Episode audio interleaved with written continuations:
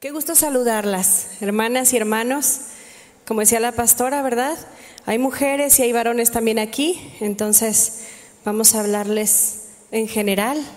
Un gusto saludarles esta mañana. Doy gracias a Dios por, eh, este día que me permite estar aquí con ustedes, visitándoles, muy alegres. También algunas hermanas de la iglesia Santanita en la que estamos pastoreando, mi esposo y yo, nos acompañan. También gracias. Eh, queremos saludarles a ustedes. Como dice la pastora, pues aquí nacimos, aquí crecimos y bueno, estamos creciendo, ¿verdad? En eso, en eso Dios nos permite. Y quiero dar gracias también, bueno, primero a nuestro Señor que nos permite hacer la obra maravillosa que es compartir su palabra, ¿verdad? Edificar el cuerpo de Cristo con su espíritu y también darle gracias a Dios por nuestros pastores, nuestra amada pastora Vicky, su esposo Pastor Chuy, quienes son nuestros pastores, pero también somos nuestros, son nuestros amigos. Gracias por la invitación a compartir un tema especial que yo sé que va a hablar a nuestros corazones. ¿Qué le parece si pedimos la presencia de Dios en un acto de reverencia y oramos al Señor? Inclinemos nuestro rostro, por favor, como símbolo de rendición a nuestro Dios, de reverencia a nuestro Creador. Te damos gracias, amado Padre, gracias porque, Señor, tú eres el proveedor, el creador de todas las cosas. A ti te reconocemos como nuestro Señor, como nuestro dador, como nuestro proveedor, como nuestro guía, como nuestro maestro, como nuestro Padre y ahora como nuestro amigo. Te damos gracias, amado Padre, por este día que tú tienes que nos permitiste estar en tu presencia, acercarnos con confianza a tus atrios, con alabanza y también con la confianza de que tú hablarás a nuestros corazones. Bendice este momento, Señor. Bendice tu palabra que traes este día para nosotros, Señor. Bendícenos, levántanos, úngenos, restauranos, confróntanos y también confórtanos con tu palabra. Te damos gracias, Señor. Me pongo en tus manos y que seas tú eh, hablando, Señor, a cada uno de mis hermanos que están aquí. Te lo pedimos en el poderoso nombre de tu Hijo Jesús. Amén y amén. Pues como la pastora ya lo mencionaba, estamos celebrando el mes en el cual eh, hacemos énfasis del amor y de la amistad, ¿verdad? Sin embargo, podemos entender que no solo un día podemos eh, reconocer el valor de la amistad o del amor, sino todos los días de nuestra vida. Amén. Ya lo había mencionado la pastora también.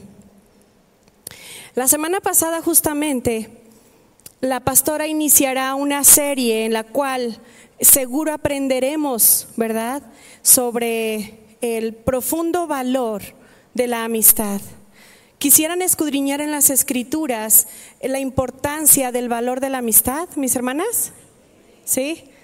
Entonces, no se pierdan las reuniones de entre amigas todos los sábados. ¿Sí? El Señor nos bendecirá con sus enseñanzas maravillosas que nos ayudarán a crecer en esta área y en todas las áreas como mujeres y también como varones, ¿verdad? Como los que están aquí acompañándonos hoy. Pero hoy quisiera yo hablarles algo de la amistad en referencia a una amistad con Dios. Una cosa es una amistad con mi prójimo y otra cosa es una amistad con Dios. ¿Sí? ¿Me acompañan a estudiar? El tema que he titulado el día de hoy se llama El pecado nos enemista con Dios. Para las que están anotando, pueden apuntar, el pecado nos enemista con Dios. Esto basado en el texto de Romanos capítulo 8 versículo 7. Romanos capítulo 8 versículo 7 que dice así, pues la naturaleza es, eh, perdón, la naturaleza pecaminosa es enemiga de Dios siempre. ¿Cuándo? Nunca obedeció las leyes de Dios y jamás lo hará. Entonces, mis hermanos, mis hermanas, hablando de lo que es la amistad, ¿sí? ¿Qué significa en la Biblia la palabra amigo? ¿qué significará? Amigo del hebreo, de la raíz hebrea rea, significa amistad, amigo, significa amistad, cercano, compañero y prójimo. Eso significa la palabra amigo en la Biblia. Esto se refiere a un amigo cercano y personal, al que se le hace confidencias y al que se siente uno muy allegado. ¿Sí? Miren, hay muchos ejemplos en la Biblia sobre la amistad con Dios, muchos, pero quisiera hoy resaltar la amistad entre Moisés y Dios. Si me acompañan a Éxodo capítulo 33, por favor, versículo 11. Éxodo 33, 11.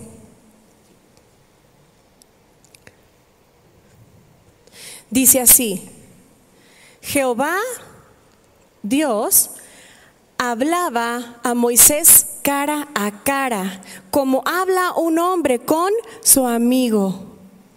¿Sí lo leyeron? Como habla un hombre con su amigo. ¿Cómo hablaba Dios a Moisés? Cara a cara, cerca, ¿verdad? Moisés, un hombre, un ser humano, como tú y como yo, que tenía sentimientos semejantes a los nuestros, Dios lo utilizó de maneras poderosas como liberador o libertador del pueblo israelita de la esclavitud de Egipto.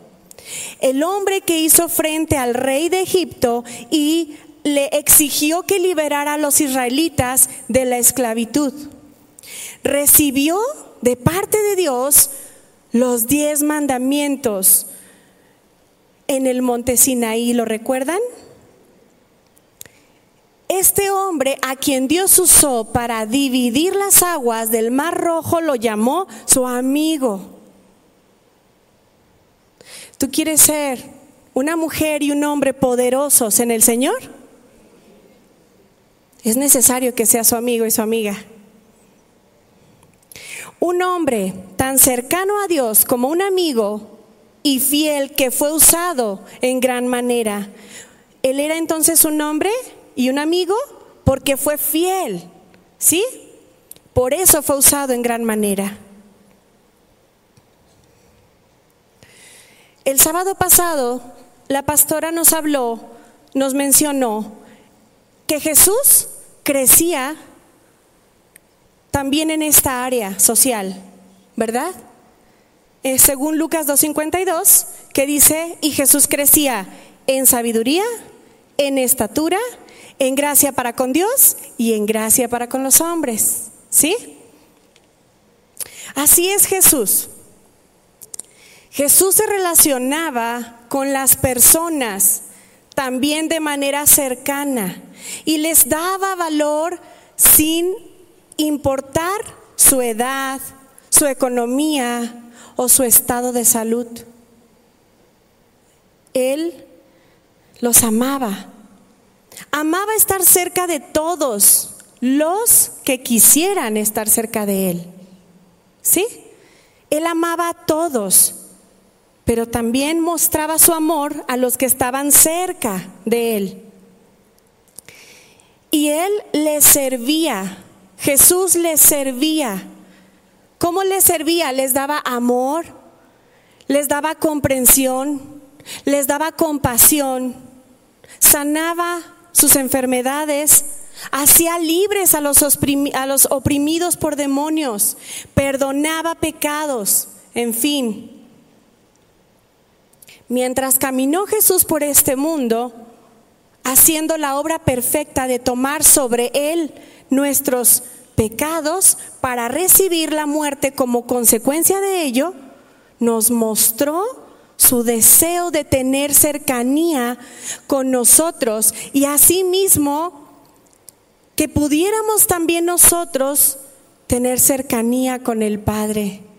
Qué alegría y qué noticia tan hermosa, ¿no? Ya vimos entonces que amigo significa cercanía. Así que Jesús hablaba de un mensaje de amor y de amistad. Así que mis hermanas, el mensaje de Jesús tenía toda la intención de acercarnos como amigos hacia el Padre. ¿Quisieran ustedes el día de hoy seguir aprendiendo de este mensaje de Jesús esta mañana? Entonces sigamos, gracias. Amor y amistad es lo que celebramos en este tiempo. Pero ¿cuál será la manifestación verdadera y más grande de amor y, amistad que puede haber en este mundo? ¿Lo habían pensado? ¿Cuál será la manifestación más grande de amor y de amistad que puede haber en este mundo? Vamos a escucharlo de Jesús mismo. ¿Qué les parece? Si me acompañan, por favor, al libro de Juan, capítulo 15, versículo 13. Yo tengo la versión Dios habla hoy, si me pueden ayudar a colocarlo. Jesús mismo enseñaba a sus discípulos esta manifestación más grande de lo que era el amor y de la amistad. ¿Ya lo tienen? Juan 15, 13 dice así, el amor más grande que uno puede tener es dar su vida por sus amigos. ¿Ya se fijaron? Pues Jesús nos amó tanto que estuvo dispuesto a dar su vida por ti y por mí.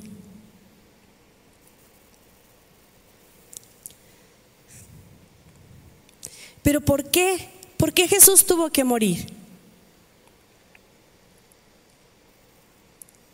La respuesta también la encontramos en las escrituras.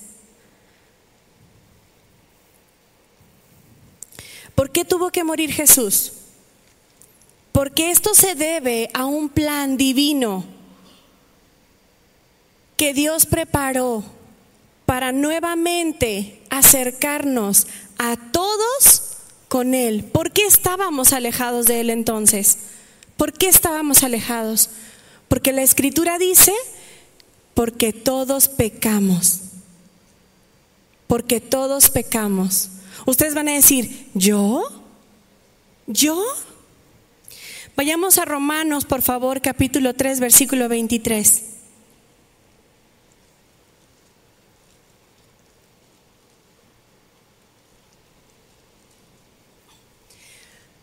Romanos capítulo 3, versículo 23 dice así, por cuanto todos pecaron y están destituidos de la gloria de Dios.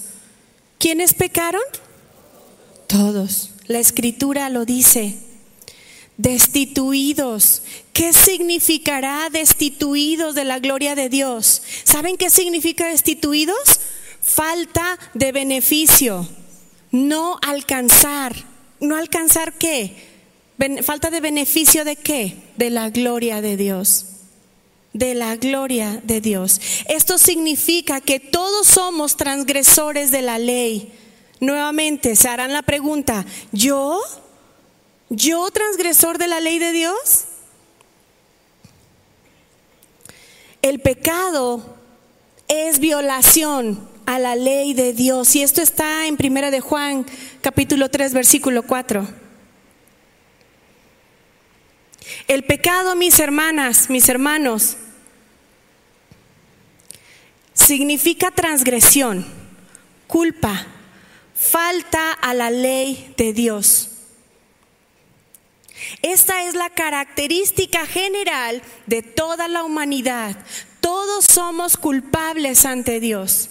Somos pecadores por naturaleza en actos de transgresión contra la ley de Dios. Si no lo sabías, mi hermano, es momento que lo sepas. El apóstol Pablo nos explica cómo es que todos somos culpables. ¿Quieren saber cómo es que somos culpables? ¿Sí? Voy a poner el botón aquí, ¿eh? Pastora, ¿me presta su botón? Vayamos por favor al libro de Romanos capítulo 5 versículo 14. En la versión Palabra de Dios para Todos, por favor. En Palabra de Dios para Todos, Romanos 5, 14. ¿Cómo es que estamos alejados de Dios? Dice la palabra de Dios.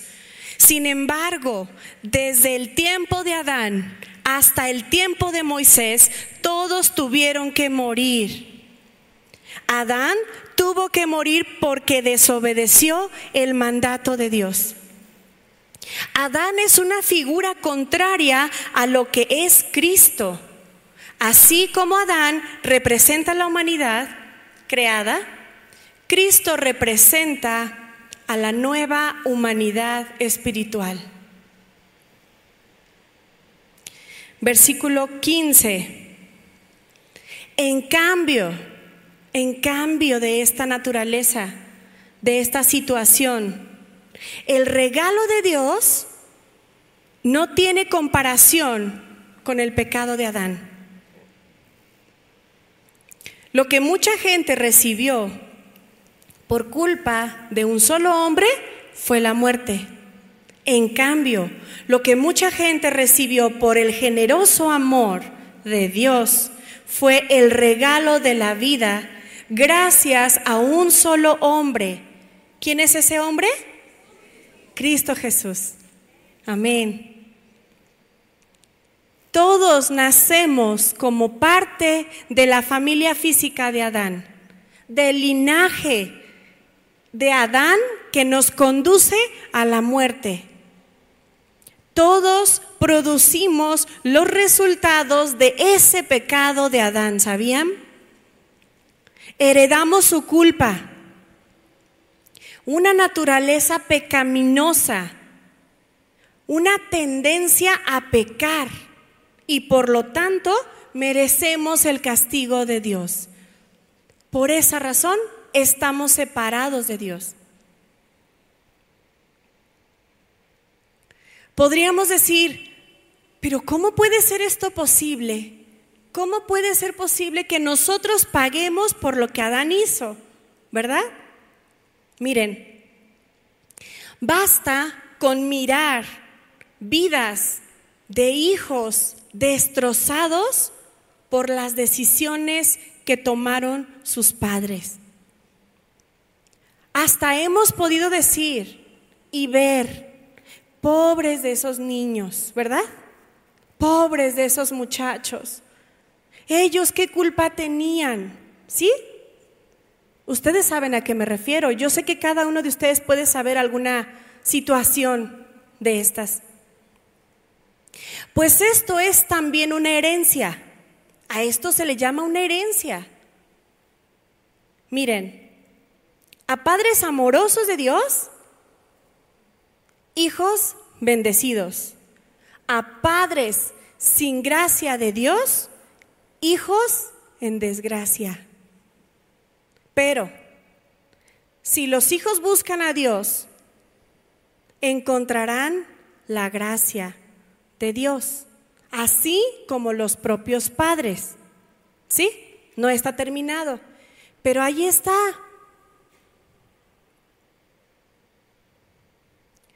Así que mis hermanos, por esta razón todos nacemos pecadores, porque Adán transmitió su condición pecaminosa que nos lleva a estar separados de la gloria de Dios y de su presencia.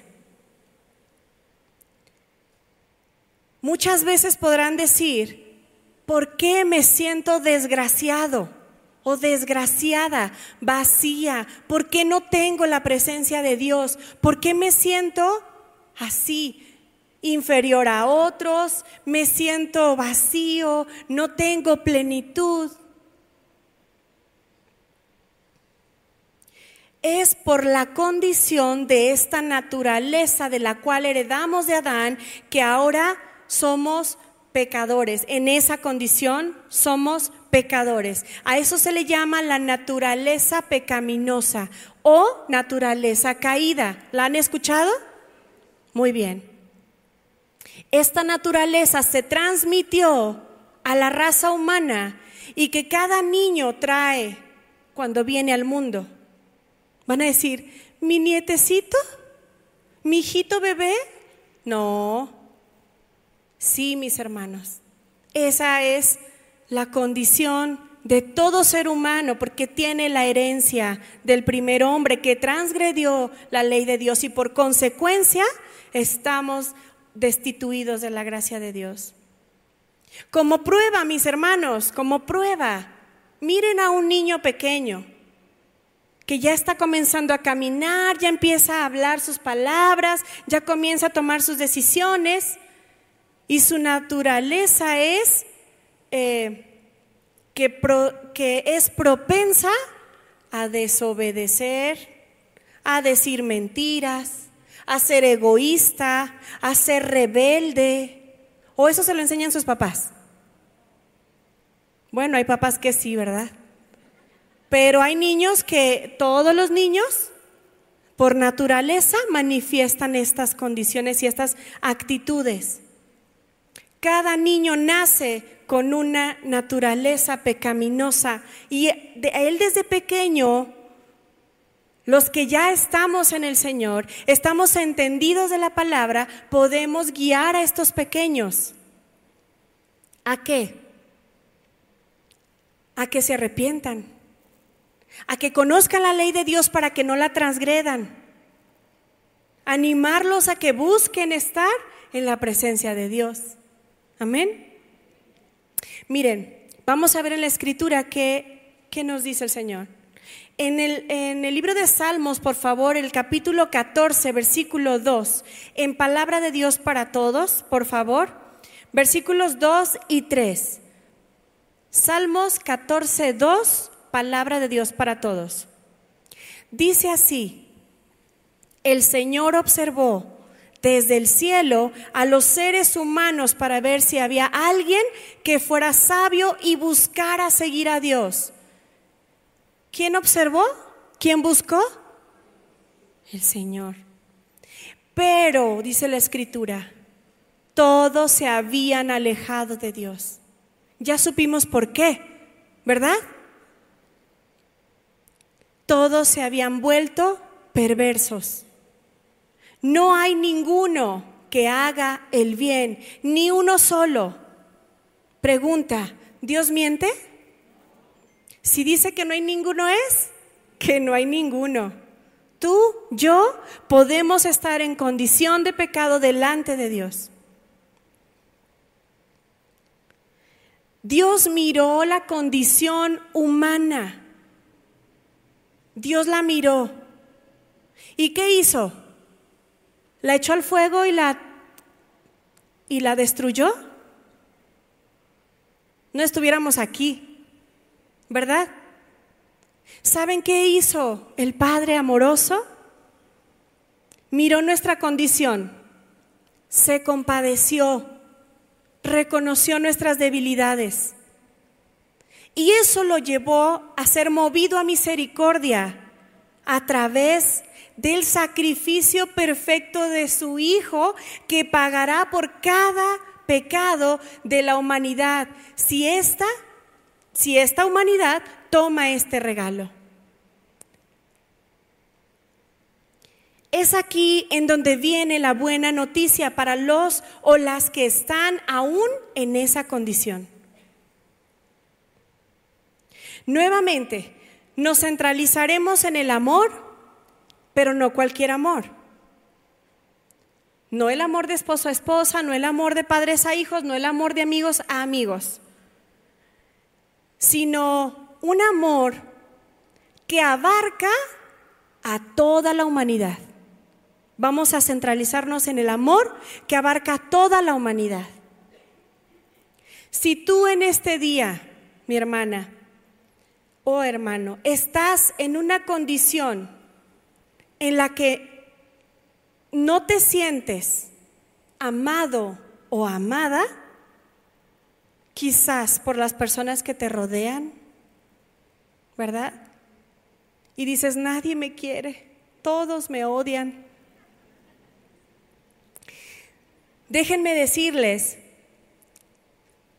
que haber tomado la decisión de venir este día a este momento especial que Dios preparó para ti, desde el principio, desde tu llegada, desde que te recibieron con amabilidad, desde que te dieron un lugar, desde que te dieron alimento físico, desde que te dieron un regalito, un obsequio, desde que eh, Dios habló a través de la alabanza con su presencia.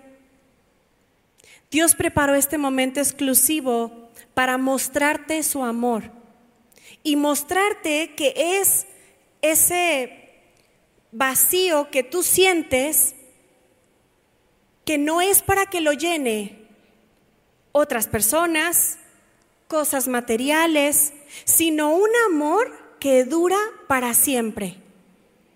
Amén. Venimos a buscar un amor, pero este amor que dura para siempre, porque el amor de Dios es así, es eterno, es eterno. El amor de nosotros como seres humanos nos falla, ¿verdad que sí? Fallamos en ese amor, pero el amor de Dios es perfecto y eterno. Miren, vayamos a Romanos, por favor, capítulo 4, versículo 25, en la versión Palabra de Dios para Todos.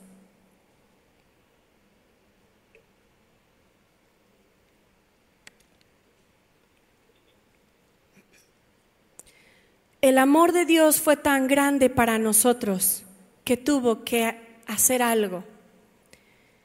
Y es esto lo que el Señor hizo. Dice así, Jesús fue entregado a la muerte por nuestros pecados y fue resucitado para que fuéramos aprobados por Dios. ¿No le dan un aplauso al Señor? Gracias Señor.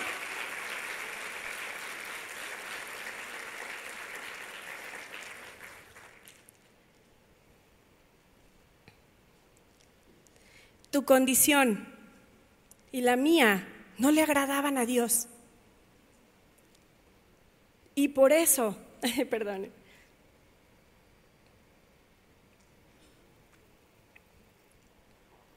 por eso tuvo, tuvo que darnos el sacrificio de lo que más amaba. Y era su hijo. Si me acompañan por favor a Juan 3:16.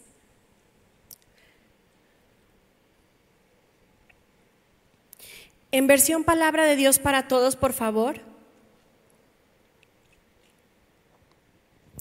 Dice así, Dios amó tanto al mundo, a ti, a mí, que dio a su único hijo para que todo el que crea en Él no se pierda, sino que tenga vida eterna. Versículo 17. Dios no envió a su Hijo al mundo para condenar al mundo. ¿Saben por qué? Porque la consecuencia del pecado, de estar enemistados con Dios, ¿saben cuál es la consecuencia? La muerte pero no esta muerte física, que también lo es, es la muerte eterna, separados de Dios para siempre. Y no en gozo, sino en Calvario, en donde merecen estar los transgresores de la ley. Él dice Dios no envió a su Hijo al mundo para condenar al mundo por la condición que tú y yo teníamos, sino para salvarlo por medio de Él. Para salvarlo. ¿Necesitábamos ser salvados? ¿Sí lo creen? Versículo 18. El que crea en el Hijo de Dios no será condenado Amén. Gracias Señor. El que crea en el Hijo de Dios no será condenado. ¿Tú ya creíste? Amén. Los que ya creyeron digan amén. Y a los que les falta creer, crean. Dice el siguiente, eh, en el versículo 18 sigue diciendo, pero el que no cree, pero el que no cree ya ha sido condenado por no haber creído en el Hijo único de Dios. Aquí nos dice que Él ya ha sido condenado, pero Jesús no tiene el deseo de condenarte. Tú te condenas por no haber creído, porque en Él está la salvación. Es una decisión de cada quien, ¿sí? Aquí nuestro amado Jesús nos muestra el verdadero modelo del amor. Dios pagó con la vida de su hijo, ese es el más alto precio que se puede pagar, dar la vida. Y Jesús nos mostró su amor. Te ama tanto que muchas veces tú pensarás que la ley está para condenarte y juzgarte.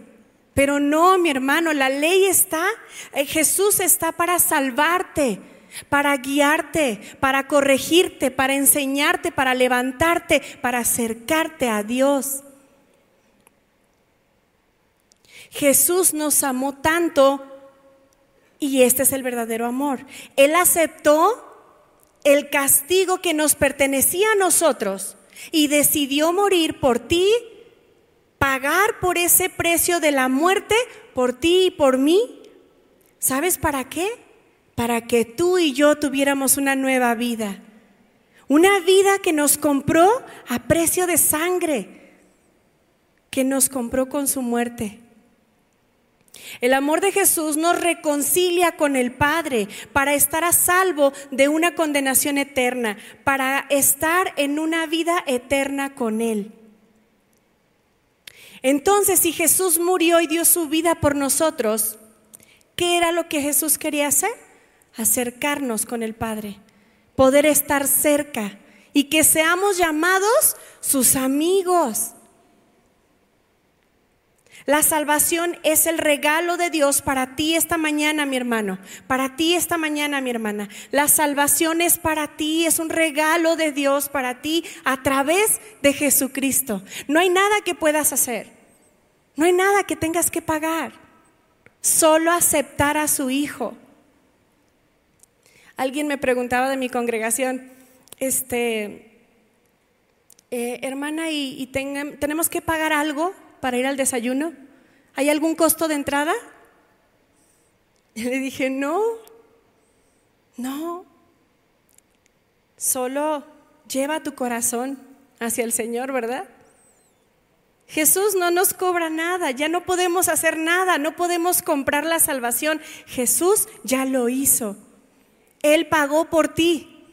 Tú tienes el boleto de entrada con el Señor gratis gracias a Jesús. Qué alegría, ¿no? Gloria a Dios. Gracias, Señor. Pero este regalo que es gratuito, muchos no lo reciben, muchos no lo quieren y prefieren vivir en condenación, prefieren vivir en oscuridad. Pero oremos por ellos, porque a eso nos manda el Señor Jesús, a que vayamos a compartirles estas buenas nuevas de salvación. No podemos condenarlos, ¿verdad? Pecador, te vas a ir al infierno, ¿verdad? No, no, no, Jesús quiere que tengamos paciencia con ellos como la tuvieron con nosotros. A ver, levante la mano quien se siente que le tuvieron mucha paciencia. Todos. Esa misma paciencia debemos demostrar ante el hermano que se aferra a vivir en la oscuridad y que no quiere reconocer a Jesucristo. ¿Sí? Porque Jesús no vino a condenar, vino a salvar, ¿verdad? Jesús es la libertad de nuestros pecados que Jesús hizo posible al asumir el castigo por nuestros pecados muriendo en esa cruz, en esa cruz conocida.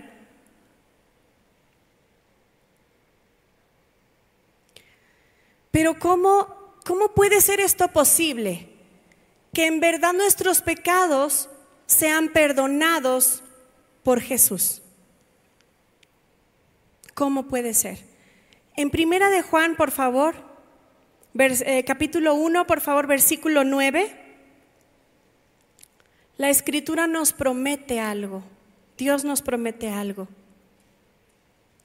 ¿Qué nos promete? Primera de Juan 1.9.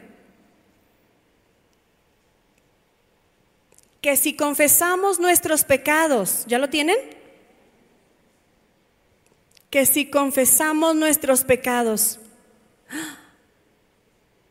O sea que, ¿podemos mantener guardados ahí los pecados? Sí, ocultos. Pero el Señor dice, confiésalos al Señor. Si tú te confiesas delante de Dios y le dices, sí Señor, sí soy pecador, he encontrado en tu escritura que estoy alejado de ti desde que nací y no he tenido esta reconciliación entre tú y yo porque no he aceptado a Jesucristo, entonces sí tengo pecados. Y dice la escritura, si confesamos nuestros pecados, si reconocemos que hay pecado, porque si lo tenemos, la escritura nos dijo que todos tenemos. Pero la diferencia es que no todos lo reconocen, ¿verdad? Entonces, si nosotros reconocemos que hemos faltado y transgredido a la ley de Dios y lo reconocemos delante de Dios, ¿saben qué va a pasar? Allí lo dice la escritura. Él, que es fiel y justo, nos los perdonará y nos limpiará de toda maldad. Esa es su promesa. No dice, te voy a condenar. Él dice, te voy a perdonar y te voy a lavar. Por eso hoy, mi hermano, que estás tú aquí, hermana y hermano, que no te has reconocido delante de Dios como pecador, él no te ha lavado, Él no te ha perdonado y por eso estás alejado de Dios. Pero hoy puede ser el día que si tú lo decides, Dios va a estar más cerca de ti de lo que tú imaginabas. Ah, ¿Gracias a quién? ¿A la hermana Tere? No. Gracias a Jesucristo que nos da el acceso a estar cerca del Padre. Amén. Si confesamos nuestros pecados. O sea que Jesús tiene poder. Sí, Jesús es Dios. Jesús tiene el poder. En, el libro de Juan, por favor, capítulo 3, versículo 35, si me acompañan. Capítulo 3, versículo 35 en palabra de Dios para todos, si me pueden ayudar. Juan capítulo 3, versículos 35 y 36. Dice así, el Padre ama al Hijo y le ha dado poder sobre todo. El que cree en el Hijo tiene vida eterna. En cambio, el que lo rechaza nunca tendrá esa vida sino que la ira de Dios permanece sobre él. Mi hermano, si no has reconocido a Jesús, la ira de Dios permanece en ti. Por esa razón sientes ese vacío y ese desamor. Por esa razón te sientes alejado de la presencia de Dios. Como Jesucristo es Señor y amo, debiera llamarnos siervos, ¿verdad? hey tú, siervo. Pero Él no nos llama así. Él nos llama amigos. Cuánto consuelo y seguridad nos da que el Señor nos haya escogido como amigos de Cristo, del Todopoderoso, del Rey de Reyes. ¿Amigo del Rey de Reyes? ¿Amigo del Todopoderoso? Sí. Sí. Así que si tengo una necesidad, ¿mi amigo va a venir a ayudarme? Sí. Así que si mi hijo se está muriendo, ¿mi amigo puede darle vida? Así que si eh, nos está yendo mal económicamente, ¿mi amigo nos puede proveer? Ahí está. En Juan capítulo 15, por favor, versículo 13. Juan capítulo 15, versículo 13, 14, versículos 13, 14 y 15, por favor. Dice así, el amor más grande que alguien puede demostrar es dar la vida por sus amigos. Si hacen lo que les digo, dice Jesús, son mis amigos. Ya no les digo siervos, porque un siervo no sabe los planes de su amo. Les digo amigos porque les di a conocer todo lo que he escuchado del Padre. Un amigo es diferente, ¿verdad? Un amigo te comunica claramente, cara a cara, todo. Jesús es la muestra y el molde perfecto de saberse amigo. Muchas veces nosotros que estamos aquí siendo cristianos, amorosos del Señor, salvados por Jesucristo, no sabemos ser amigos. Somos desleales con nuestros amigos. Pero con la gracia de Dios que use a nuestros pastores, la pastora va a tener esta serie cada sábado. No se lo pierdan porque nosotros también tenemos que crecer como amigos, ¿verdad? Tenemos que crecer en gracia para con los hombres. Por allí alguien me dijo, eh, es que yo no me puedo acercar, no me puedo acercar. Pues algo tienes en tu corazón que no te deja acercarte. Pero crecer en gracia para con los hombres es tener la confianza de acercarte. ¿Sí? Pero vamos a ver detalladamente eso a través de las enseñanzas de cada sábado. Pero para los que hemos creído en Cristo, Jesús como nuestro Señor y Salvador, y que nos hemos arrepentido de nuestros pecados, podemos tener el regalo hermoso de estar cerca de Jesús y cara a cara en esa confianza como amigos podemos acercarnos para hablar con Él y que Él nos comunique sus mandatos. Van a decir, ay, no, ahí sí ya no. Él nos comunica sus mandatos, su ley, porque la ley te guarda. los principios de Dios te guardan de que no caigas a muerte, de que no te desvíes. Nos comunicará su voluntad para con nosotros. ¿Quién quiere conocer su propósito en esta vida de parte de Dios? Pues cerca de Jesús los van a entender, los van a encontrar. El consuelo de Dios, si estamos cara a cara con Jesús, vamos a tener su consuelo, su guía, su consejo, su cariño, entre tantas y tantas cosas que podemos encontrar cerca de Él. Esto es lo bonito, estar cerca, ¿verdad?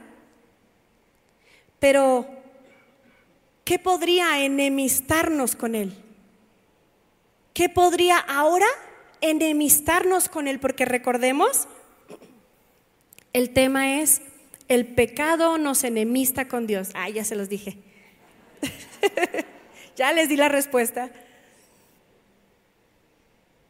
Entonces, en el texto de Romanos 8, versículo 7, dice, pues la naturaleza pecaminosa es enemiga de Dios siempre nunca obedeció las leyes de Dios y jamás lo hará.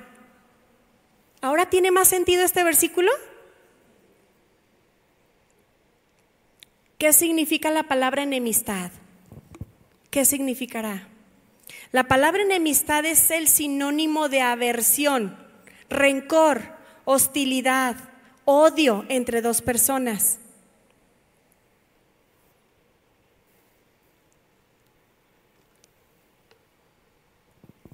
También significa oposición. ¿Oposición a qué? A la ley de Dios. La mente carnal es rivalidad contra Dios. El término de enemistad contra Dios es la conducta carnal o la naturaleza pecaminosa. ¿Ya se dieron cuenta?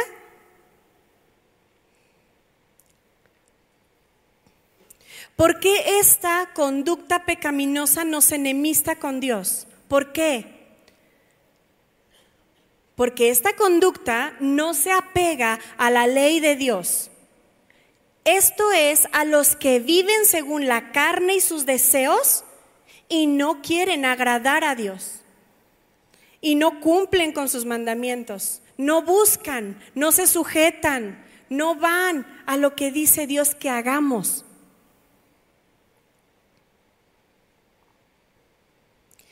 Vayamos por favor a Romanos, por favor al libro de Romanos capítulo 8, versículo 7, en nueva, eh, nueva versión internacional. Romanos capítulo 8, versículo 7, por favor, acompáñenme allí. Y dice así, la escritura nos dice que la mentalidad pecaminosa es enemiga de Dios pues no se somete a la ley de Dios, ni es capaz de hacerlo. Los que viven según la naturaleza pecaminosa no pueden agradar a Dios, no pueden. Por esa razón, si alguno de ustedes que está aquí aún vive en la condición de pecado, eh, bajo eh, el dominio de esta naturaleza caída, es por eso que tú no puedes agradar a Dios. No tienes la presencia de Dios. No lo sientes, no lo escuchas, no lo entiendes. Y no eres su amigo ni su amiga. Por eso no te habla cara a cara. Por eso no te revela lo que Él quiere. Por eso no te da visión más allá de lo que están las escrituras. Porque las escrituras no las puede entender alguien que no es hijo de Dios, alguien que no es amigo de Dios. ¿Sí les ha pasado? ¿Sí se acuerdan cuando intentaban leer las escrituras siendo enemigos de Dios? ¿Le entendían? No. Un amigo les revela sus secretos, sus confidencias, ¿verdad? Porque tienen confianza. Jesús nos revela las escrituras sus confidencias, sus secretos, sus misterios. Así que mi hermano, si tú estás detectando en esta mañana que tú no estás en esta condición, vamos a hacer el llamado al final para que tú te arrepientas de tus pecados y confieses que tú estás enemistado con Dios y hoy por la gracia de Dios que te trajo aquí, puedes recibir el perdón de Jesús, gracias a su sacrificio por ti. Por eso es importante, amadas hermanas y hermanos, que cuando ustedes están evangelizando a alguien, compartiéndole la escritura, lo inviten para que venga. Porque hay palabra tanto para uno como para otro. Para todos, ¿verdad? Sigan haciendo su trabajo. Hay unas hermanitas que vinieron conmigo que unas personas, o sea, con las personas que les hablan, no les respondieron. Pero les digo, no te rindas. Amén. Sean pacientes. Un día el Señor obrará. Pero nosotros hagamos nuestra tarea. Y también busquemos ser amigos de Dios y no estar enemistados de Dios. Porque los que ya estamos en el Señor, ¿podemos estar enemistados con Dios? Sí. Habíamos dicho que el pecado es transgresión, culpa y falta de la ley de Dios, ¿verdad? Esta es la característica general de toda la humanidad. Todos somos culpables ante Dios, somos pecadores por naturaleza en actos de transgresión a la ley de Dios. No dejemos que el pecado entonces domine nuestro cuerpo mortal y, que nos separe de una relación íntima con Dios. No lo obedezcamos siguiendo sus malos deseos. No entreguemos ninguna parte de nuestro cuerpo al pecado para que se convierta en el instrumento de maldad. Más bien, entreguemos nuestro, mm, entreguémonos nosotros por completo a Dios, como quienes ya hemos muerto y vuelto a vivir. Vayamos a Galatas, por favor. En la nueva versión internacional me gustaría, si me ayudan, por favor, Galatas capítulo 5, versículo 16. Voy a ir un poco más rápido, ya estamos por culminar. Dice así, lo pueden leer aquí al frente también en esta versión para que sea más entendible, pero lo tienen en su Biblia, solo pueden señalarlo. Dice así, la vida por el Espíritu, una vida vivida guiada por el Espíritu. Dice la Escritura, así que les digo, vivan por el Espíritu, vivan, es una recomendación, ¿sí? Es una instrucción, es un ánimo, vivan por el Espíritu y no seguirán los deseos de la naturaleza pecaminosa. Porque esta, la naturaleza pecaminosa, desea lo que es contrario al espíritu y el espíritu desea lo que es contrario a ella. Los dos se oponen entre sí, de modo que ustedes no pueden hacer lo que quieren. Pero si los guía el espíritu, no están bajo la ley. Las obras de la naturaleza pecaminosa se conocen bien. Vamos a ver cuáles son las obras de una naturaleza pecaminosa. El Señor nos enseña. ¿Qué es? Inmoralidad sexual. Todo lo que tenga que ver con que sea algo inmoral sexualmente hablando. Todo. Fotos, caricias, todo que sea inmoralidad sexual. Que esté fuera de lo que es el matrimonio que Dios ha bendecido. Impureza y libertinaje, idolatría y brujería, odio, discordia, celos, arrebatos de ira, rivalidades, disensiones, sectarismos y envidia, borracheras, orgías y otras cosas parecidas a estas, les advierto, dice la escritura, les advierto hoy, ahora, como antes lo hice, que los que practican tales cosas no heredarán el reino de Dios. El pecado es todo lo que es contrario a la voluntad de Dios. El pecado es lo, lo, que va en contra de lo que Dios nos dice que no debemos hacer y el que lo haga ya está en pecado. Es una distorsión del mundo que Dios creó de la perfección que Dios quería. Puede ser la terquedad, la rebelión o la desobediencia absoluta contra Dios. El pecado es la causa de todo el dolor, el daño, la confusión y la duda en el mundo. ¿Te sientes llena de dolor, de confusión, de, de dudas? Analiza ante la palabra de Dios en qué estás fallándole al Señor. El pecado actúa dentro de nosotros. El pecado distorsiona nuestros corazones y obstruye nuestra visión de Dios. Por eso no podemos entender. Esto nos aleja de Dios poniendo una barrera entre nosotros y Dios. ¿Qué pone una barrera? El pecado. El pecado es la causa de todos los males que aquejan al hombre. Nos alejan de Dios, de nuestro prójimo, del mundo en el que vivimos y de nosotros mismos. Porque lo que Dios quiere es acercarnos a Él. Pero Satanás, quien vino a matar, a destruir, a dividir, nos quiere separar. Y por esa razón, a causa del pecado, nos separa de Dios.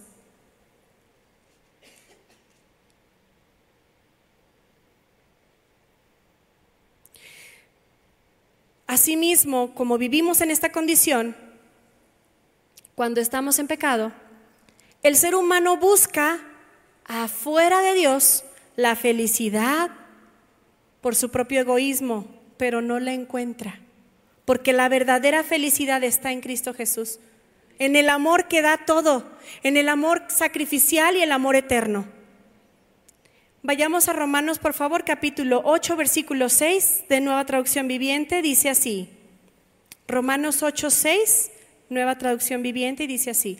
Por lo tanto, permitir que la naturaleza pecaminosa les controle la mente lleva a la muerte, pero permitir que el Espíritu les controle la mente lleva a la vida y a la paz. Amén. Entonces, ¿qué debemos hacer según sus enseñanzas, según las escrituras? Dice nueva versión eh, internacional, por favor, en Gálatas 5:22 ahora, ¿qué Dios quiere que hagamos? Que no andemos en esa naturaleza carnal, sino que estemos en la del Espíritu, que estemos eh, dando fruto del Espíritu. Porque el fruto es, o sea, lo que produce el Espíritu es amor alegría, paz, paciencia, amabilidad, bondad, fidelidad, humanidad y dominio propio. No hay ley que, condene estas cosas. Los que son de Cristo Jesús han crucificado la naturaleza pecaminosa con sus pasiones y deseos. Ya no son ellos mismos, sino Jesús en uno. Su espíritu en nosotros. Porque Jesús murió por ti y por mí y subió al Padre, pero nos dejó su Espíritu para vivir en nosotros y acercarnos a Él. Ya podemos tener acceso directo con Él y hablar con Él. Entonces dice, los que son de Cristo Jesús han crucificado la naturaleza pecaminosa con sus pasiones y deseos. Si el Espíritu nos da vida, andemos guiados por el Espíritu, dice el Señor. El pecado entró en el mundo por un hombre pero también por Jesús lo quitó y lo lavó de nosotros cuando vamos a Él. Efesios capítulo 3, versículo 12, Efesios 3, 12 dice así, por nuestra fe en Cristo tenemos la libertad de presentarnos ante Dios con plena confianza para hablar con Él. ¿Qué se hace con un amigo? tenemos la confianza de hablar con Él. Tenemos, nos podemos ver cara a cara y hablar con Él. Por esa razón, el pecado nos separa de Dios. Pero si obedecemos a la Escritura y si confesamos nuestros pecados, Él es fiel y justo para perdonarnos, limpiarnos de toda nuestra maldad y así poder estar cerca de Dios. Qué hermoso que Dios hoy nos tiene el mensaje de salvación, pero también un, un, mensaje que nos confronta si estamos alejados de Dios por transgredir la palabra de Dios, su ley, ¿verdad? ¿Qué les parece, mis hermanas, si oramos? Cerramos nuestros ojos. Y allí desde su lugar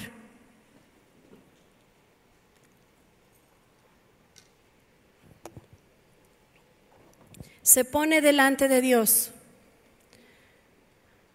y le muestra su condición. Y que el Señor le muestre a usted su condición, porque Él no nos va a mentir. Él no nos va a mentir, Él nos va a decir la verdad. Y Él esta mañana es probable que nos haya dicho, estás en pecado contra mí, estás separado de mí. Entonces, ahí en la quietud, cierra tus ojos, busca la presencia del Señor. Y si tú has reconocido que aún estás en esta naturaleza caída y pecaminosa, es la oportunidad de venir al altar, de venir a Cristo y decirle, Señor, aquí estoy. Aquí estoy, yo no sabía que tan lejos estoy de ti. Yo no sabía que mi naturaleza está allí de enemistad contigo. desde que nací. Te pido en este día que me perdones. Sé sincero, hermano, sé sincera, porque Él todo lo escucha. Él es el Todopoderoso y te puede escuchar. Lo más profundo de tus pensamientos, Él lo puede escuchar. Y si tú este día, mi hermana o mi hermano, ya no quieres estar enemistado con Dios y quieres ser su amiga o su amigo, y te has dado cuenta que no has sido Cristo, no lo has aceptado para que lave tus pecados y te perdone y que puedas pasar ahora una vida nueva, renovada y distinta, te pido que te pongas de pie. El Señor te va a recibir.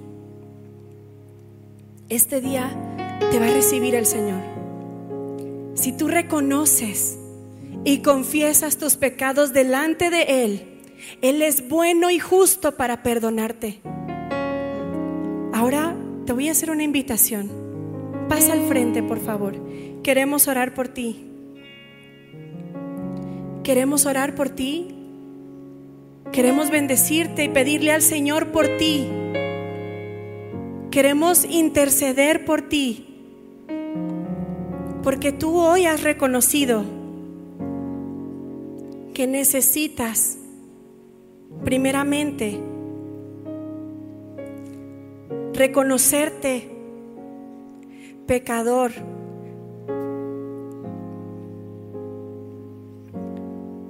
Tú hoy reconoces estás enemistado de Dios. Tú hoy reconoces que la gracia de Dios no está sobre ti, sino está su ira sobre ti. Pero la escritura te dice hoy, que si tú te arrepientes y confiesas tus pecados,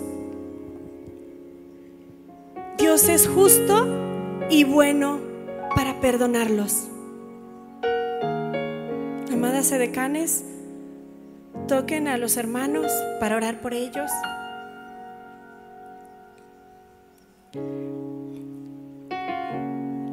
Levanta tus manos al Señor, mi hermano, como símbolo de rendición. Me rindo, Señor. Díganle, me rindo, Señor. Ya no quiero estar en contra de ti. Ya no quiero estar lejos de ti. Yo quiero estar cerca de ti, amado Padre. Pero ya entendí que era mi rebelión la que me apartaba de ti. Era mi condición por la cual yo no estaba bien delante de ti. Pero hoy tu palabra me ha ubicado. Tu gracia, tu bondad por haberme permitido venir aquí a escucharte, me ha dado esperanza. Me ha dado la esperanza de que tú estás allí para escucharme y perdonar mis pecados. Me reconozco delante de ti, pecador. Me reconozco delante de ti como enemigo tuyo, pero hoy te pido, Señor,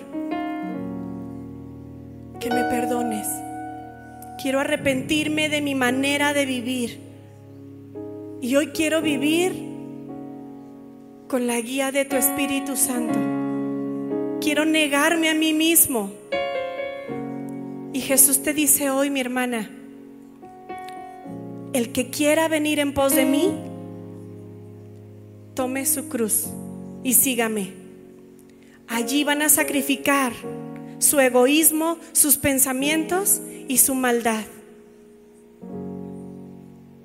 Levanten sus manos y díganle, yo estoy dispuesta a sacrificar todo eso por ti. Gracias Señor.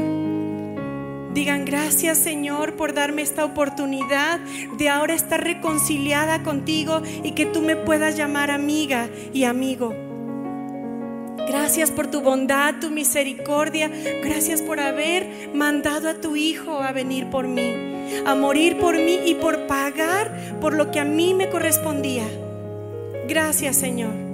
Ahora, ahora voy a vivir una vida guiada por ti como mi Señor. Tú eres el amo y yo obedezco.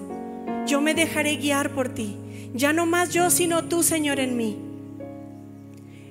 Y en este momento, allí quédese mi hermano, siga orando con el Señor. A mis hermanos que reconocieron que tienen pecado delante de Dios, que saben que Dios les ha mostrado que están enemistados con Dios. También queremos orar por ustedes. Si ustedes piden perdón, Dios es bueno, fiel, misericordioso para perdonarte. Te pido que pases al frente también y te reconozcas delante de Dios que le has fallado, que tú hiciste un compromiso. Solo se pueden poner de pie, solo pueden ponerse de pie, no es necesario que pasen. Pónganse de pie y reconózcanse delante de Dios. Vamos a seguir orando. Todos vamos a orar. Reconózcanse delante de Dios como le han fallado. Porque un día ustedes dijeron lo mismo. Señor, tú eres mi Señor. Pero hoy has mostrado que he pecado delante de ti. Cierre sus ojos. Señor, en el nombre de Jesús, estoy aquí delante de ti para pedirte que me perdones pues te he fallado, Señor, y por esa razón estoy en enemistad contigo. Te pido de tu misericordia y de tu gracia para perdonarme. Te he fallado, Señor, pero hoy es la oportunidad de arrepentirme delante de ti y que nuevamente yo pueda estar cerca de ti. Ayúdame a poder vencer esos pecados que me alejan de ti. Muéstramelos. Yo no, no los quiero, porque yo te quiero a ti porque quiero estar cerca de ti, Señor. Gracias, Señor, por tu perdón. Gracias, Señor, por estar siempre para mí y para todos, mostrándonos tu misericordia. Te doy gracias, Señor. Te pido perdón y quiero seguir cerca de ti y que vayas conmigo. Díganle gracias por escuchar mi oración, Señor. Gracias por lavarme de mis pecados.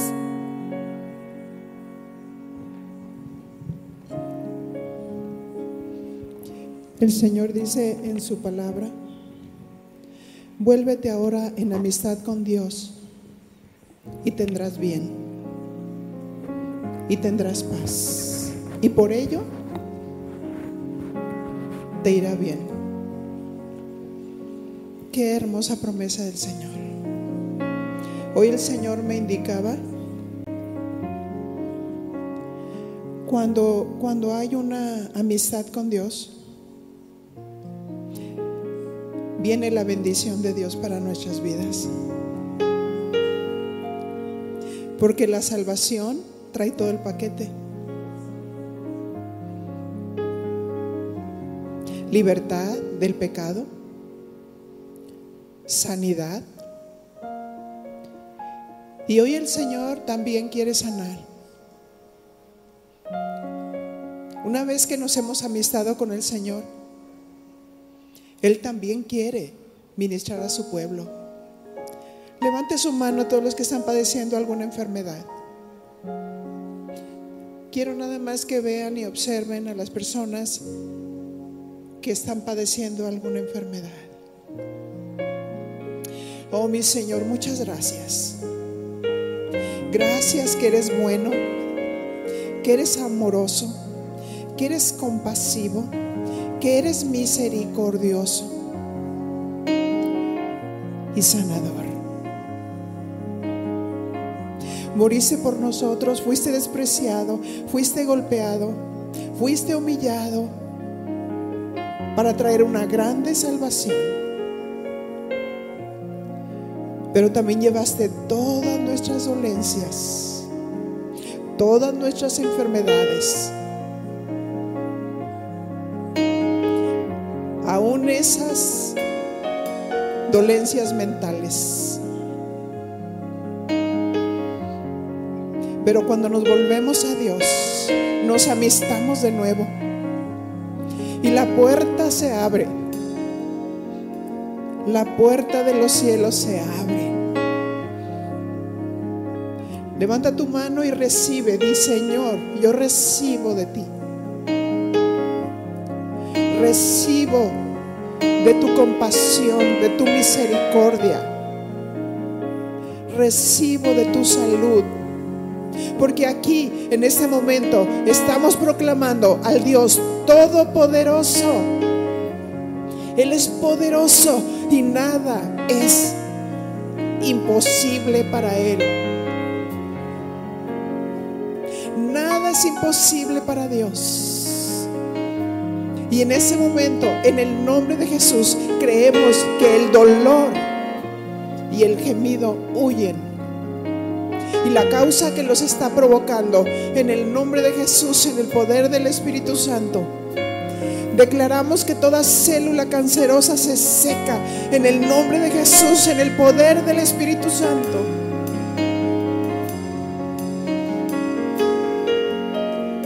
Declaramos que todo virus sale en el nombre de Jesús, en el poder del Espíritu Santo, que todo yugo se rompe. En el nombre de Jesús, en el poder del Espíritu Santo. Dice el Señor, mi espíritu fluye como un río, como un río llenándolo todo, llenándolo todo. Métete en ese río, dice el Señor.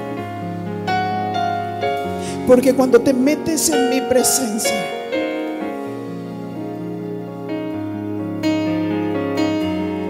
el enemigo no puede tocarte. todo engaño, todo argumento del enemigo que ha venido y que te ha atormentado. Dile, vete en el nombre de Jesús. No tienes autoridad, ni parte, ni suerte. Fuera la opresión en el nombre de Jesús, en el poder del Espíritu Santo. Dice tu Dios, no tengas temor levántate junto conmigo, porque soy el poderoso gigante. El poderoso gigante, el que pelea por ti. Recibimos, Señor, tu salud. Recibimos tu fuerza. Recibimos tu sanidad. En el nombre de Jesús, en el poder del Espíritu Santo.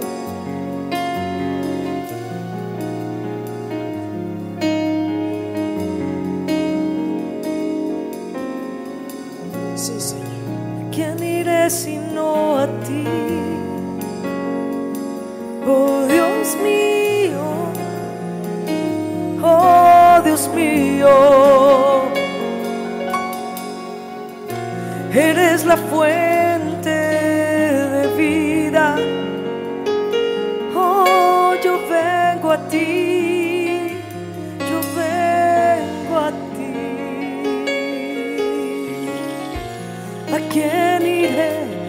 ajeno a ti. Oh Dios mío, eres mi Dios. De ti recibo yo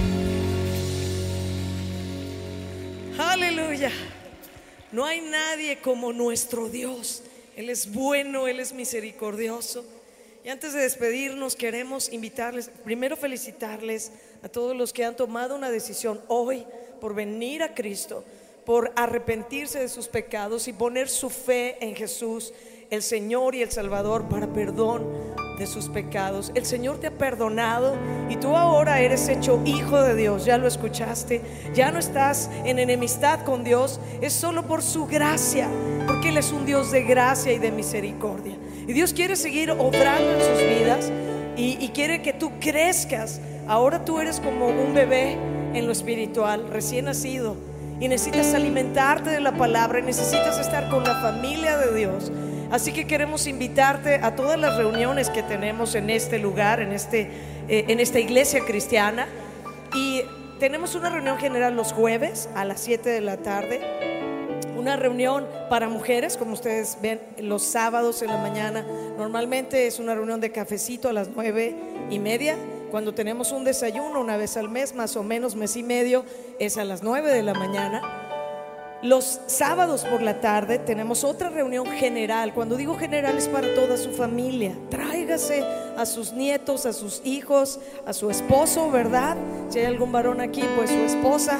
Tráigase a la familia para que reciban de Dios. La reunión es el sábado a las 6 de la tarde y hay atención especial para niños, para adolescentes y para jóvenes también ese día en la tarde. Las otras dos reuniones generales las tenemos los domingos a las 8 de la mañana y a las once y media de la mañana. Y es lo mismo. Hay atención para, para bebés, hay atención para niños, para adolescentes. Ellos tienen también una enseñanza especial. Entonces, véngase toda la familia. Les invitamos a seguir creciendo. Y la persona que te invitó, dile, tú necesitas enseñarme cómo ser un discípulo de Cristo. Ajá. Todos los que están aquí al frente, dile a quien te invitó, tú necesitas decirme cómo yo voy a ser un discípulo de Cristo. Amén. Les amamos, felicidades. El gozo del Señor está en ustedes ahora. Y hay más gozo en el cielo por un pecador que se arrepiente que por 99 que no necesitan hacerlo. Así que vamos a cantarle al Dios grande y Dios todopoderoso, al que hace proezas. Amén.